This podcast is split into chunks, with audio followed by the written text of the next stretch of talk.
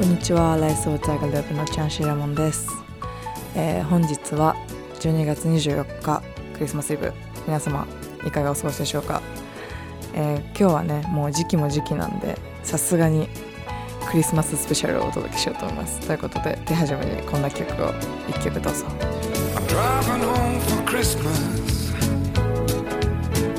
Oh, I can't wait to see those faces. Christmas,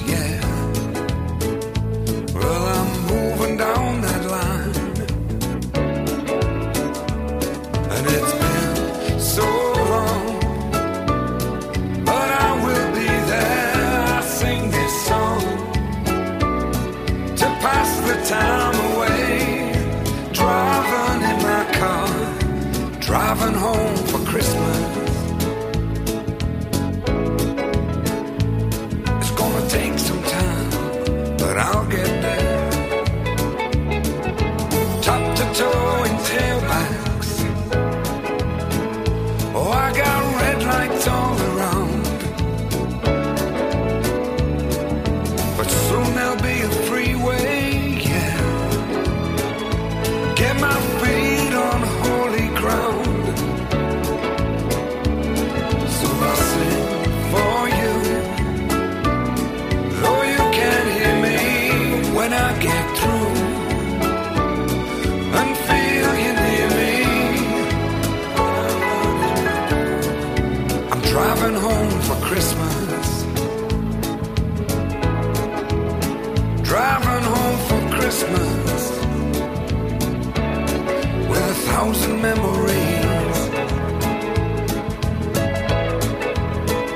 take a look at the driver next to me. He's just the same. Just the same.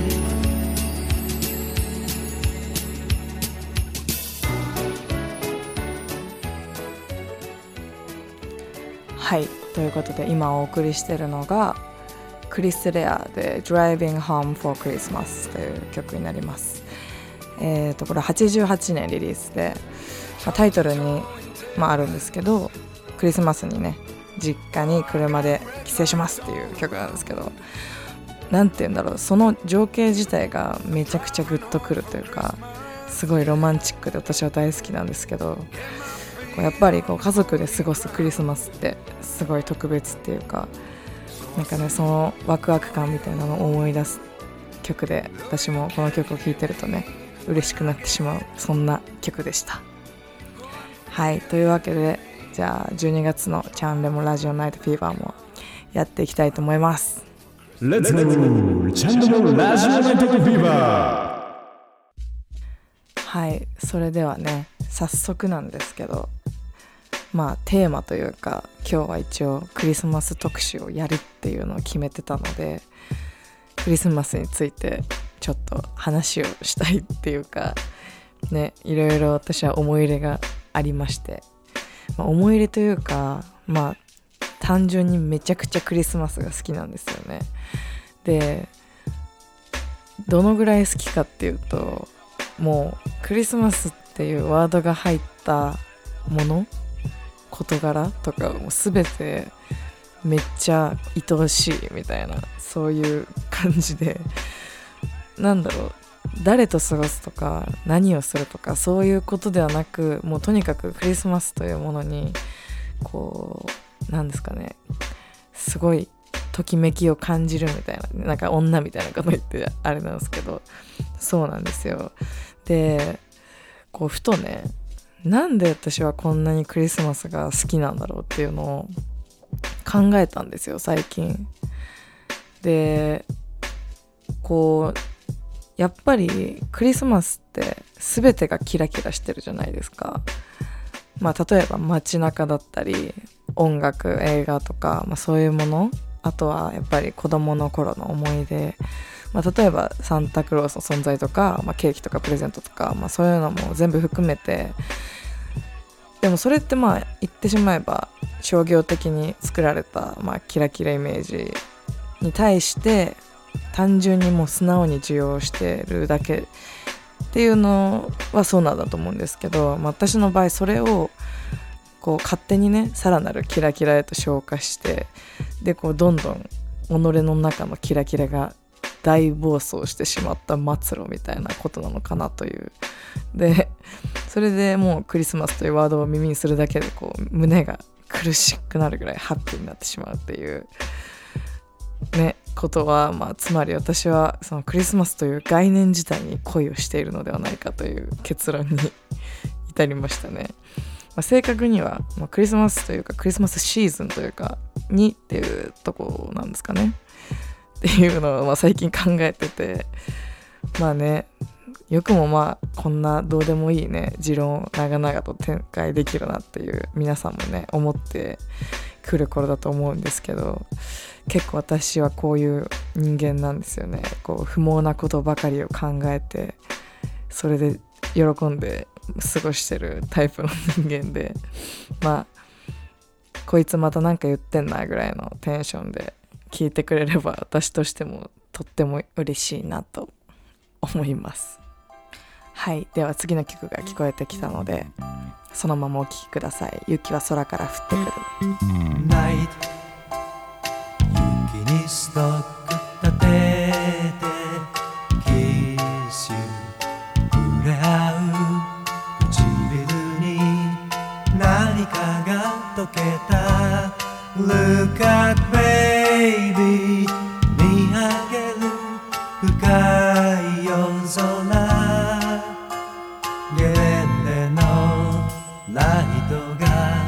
導いてくれる。メリークリスマスメリークリスマスささやきながら。雪がほら降ってくるよ。I feel the snowflakes on my head.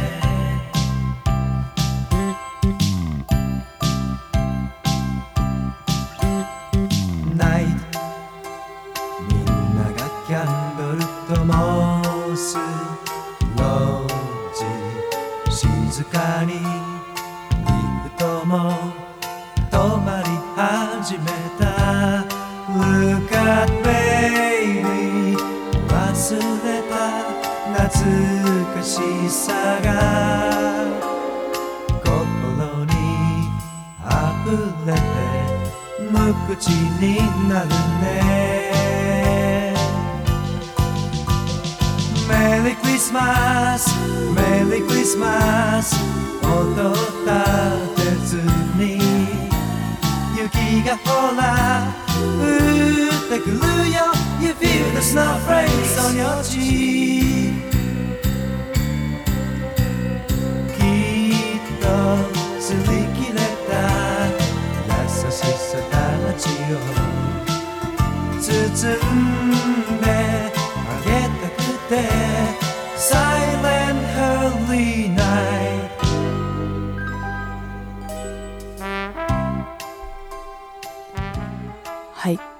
今お送りしてるのが伊藤銀次で「雪は空から降ってくる」です。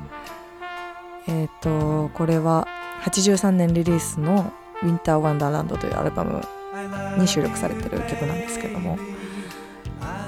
もう完全に私の印象というかイメージなんですけどこの辺の年代って季節もののアルバムというかそういうものを出す人が結構いるなって思ってて。私その風潮がめちゃくちゃ好きなんですよね、ま今だったらそれこそ冬用のプレイリストとかを作っちゃえばもうそれでいいと思うんですけどやっぱこうレコードとか CD でこう丸ごと聴くってなると、まあ、基本的にそんなピンポイントでこの曲だけ聴くとかあんましないからどうしても1枚を通してその季節を感じられるアルバムとかってすごく需要があったと思うんですよね。でコンピとかになると違うと思うんですけどこう普通のアルバムだとね全部同じアーティストだから1枚の中でその季節の物語を味わえるというかこう最初から最後に流れてねしっかり脈絡があってっていうのがすごい楽しくて好きですね。冬になるとね決まってこの「ウィンター・ワンダーランド」を引っ張り出して聴いて季節の移ろいを味わう自分を楽しむみたいなそういうとこは少なからずあると思うんですけどくるりもね言ってるみたいにあの東京の歌詞かな？であの相変わらず季節に敏感でいたいって言ってるんですけど私もまさにそうありたいっていう感じです。まあなんかあんま全然まとまんなかったんですけど まあとりあえずそんな 曲でした、えー今日はですねチャンレモラジオに関するとっても地味なニュースが2つあるので発表します。えーとまず1つ目はチャンレモラジオ放送局のロゴが完成しました。えっ、とデザインはライスウォーターグループあとはドギージセントラルレコードほぼ全てのアートワークを担当しているデザイナーゴンちゃんにお願いしまして実はねあのコロンビアのある放送局の、まあ、昔使われてたロゴをサンプリングしてるんですけどめちゃくちゃキュートなデザインになってとってもお気に入りです。あの真ん中にねレモンがあるんですけどその中にうっすらと佇んでいる全裸の女性女性というか赤ちゃんがいるんですけどまあこれがあのチャンシーレモンの幼少期ということになりますね。でねすごい可愛いんでステッカーとか T シャツとかねいつか作って例えば視聴者プレゼントとかそういうのやってみたいなとか思うんですけどまあねなんせ今はもうリスナーも少ないんで、まあ、当選者全員知り合いみたいなそういう最悪の事態になりそうなんで、もう少しね波に乗ってきたらやろうかなとか思ったりしてます。で2つ目はえっ、と最近ねそのチャンネルもラジオ用にツイッターアカウントを作りましたっていう話なんですけどアーカイブ見やすいようにしたりとか、まあ、今後ねそれこそ視聴者プレゼントとかお便りを募る可能性とかもあるので一応っていう感じではあるんですけどちょっとフォロワーがもうマジで20人とかしかいないんでもうほんとどうしようもないんですよね。なんでツイッターやってる人はもしよかったらチェックしていただければと思います。最近はやっぱりねインスタグラムが強すぎるっていうのがあってちょっとツイッターはもうアカウントあるけど使ってないですねみたいな人って結構多いんですよね。だからツイッター派の人間にはやや肩身が狭い時代になってきてるっていうところはあると思うんですけど私はどちらかというとツイッター派というかツイッターの方が楽しいなって思うんで、まあ、めげずにねやっていきたいなと思っております。はい。てな調子でニュースは以上です。ちょっとさっきのツイッターの話じゃないんですけど今日のお昼ぐらいにツイッターでね今夜はラジオ撮ろうみたいなツイートをしたんですけどそしたらね今回のテーマに合った素晴らしいメッセージをいただいたので読もうと思います。ラジオネーム KTN さん。チャンシーレモンさんこんばんは。もうすぐクリスマスですがプレゼントをもらうとしたらレモンさんは何が欲しいですか？また今までもらったもので印象に残っているものはありますか？ということではいありがとうございます。こんなにラジオっぽいね質問をいただけるとは思わず。とても嬉しい限りでございます。まあねあの前回に引き続き募ってはないんですけどいただいたということで本当にありがとうございます。はい。でプレゼントもらうとしたらっていうことなんですけどそうですね。私はすごい物をなくしやすいのでこうプレゼントってなるとその形に残るものというよりかは消耗品というか消費できるものの方が、まあ、嬉しかったりするんですけど、まあ、それで言うとうんお酒ですかねやっぱり。私あのスコッチウイスキーが大好きで、まあ、頻度で言ったら毎日ぐらいの感じで飲むんですけど、まあやっぱこう毎日飲むとねどうしてもコスパいい中で、まあ、1000円2000円台のブレンデッドの中でいろいろね味をこう試しながら試行錯誤しながら安くてうまい酒を探すみたいな日々をね過ごしてるわけなんですけど、まあ、クリスマスとかそういうスペシャルなタイミングだったら、まあいつもならちょっと手が届かないかなとか、まあ自分で買うには勇気が必要かなとかそういうラインのもの、まあシングルモルトでもブレンデッドでもその辺は何でもいいんですけどそういうのをもらったらすごいテンション上がっちゃうかなっていうのは思いますね、まあ、もしねお酒飲む人なら一緒に楽しめるし、まあ飲めない人はね、まあ、どうしようかな。感想カードとかレビューみたいなやつをも一生懸命書いてこうでしたっていうのを送り送りますし。はい。まあそうですね。お酒のプレゼントは結構嬉しいかなと思いますね。で今までもらったもので印象に残ってるものなんですけどこれはね私